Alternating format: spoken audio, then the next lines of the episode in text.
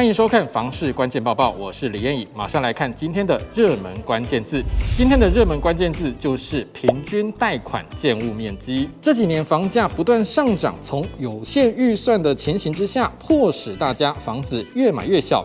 根据联征中心资料统计，今年第一季全国住宅平均面积是四十四点五平，创下近十三年来的同期新低。从联征中心的资料来观察显示，平均贷款建物面积都是缩水的情况。五年前第一季还有四十七点二平，今年第一季下降到四十四点五平。五年之间，民众的购屋面积少了二点七平，差不多就等于少了一间卧室。但从联征中心的资料再观察，最近五年来全国住宅的贷款建估值却是不断上升。今年第一季已经来到一千两百一十五万元，比起五年前多出一百七十六万元。前淡江大学产经系副教授庄梦汉就表示，除了蛋黄区以外，蛋白区的房价也被炒到远高于区域行情。如果景气反转的话，就会产生很大的跌幅。所以民众想要买房，一定要小心，是否当地有房价过度飙涨的情形，尤其要注意坪数比较小的建案，很有可能。在交屋之后，你才会惊觉到使用空间不够大。钟曼汉就提醒了民众，在买房的时候一定要注意公设比，特别要注意实际使用的室内面积有多大。今天的精选新闻一样要来关心房价上涨的情形。好，根据清华安富房价指数最新公布的数据，全台湾各县市在五月份还是呈现上涨的情形。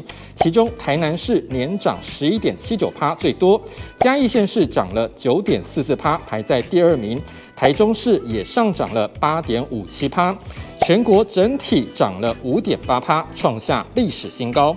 但是交易量却比去年同期大幅度减少。房市专家张新民就说了，以目前的房市情况，房价可能已经到顶了。一般买房的民众一定要注意，自备款过高是否造成你的负担过大。想要投资的人也要小心，避免是否追价过度。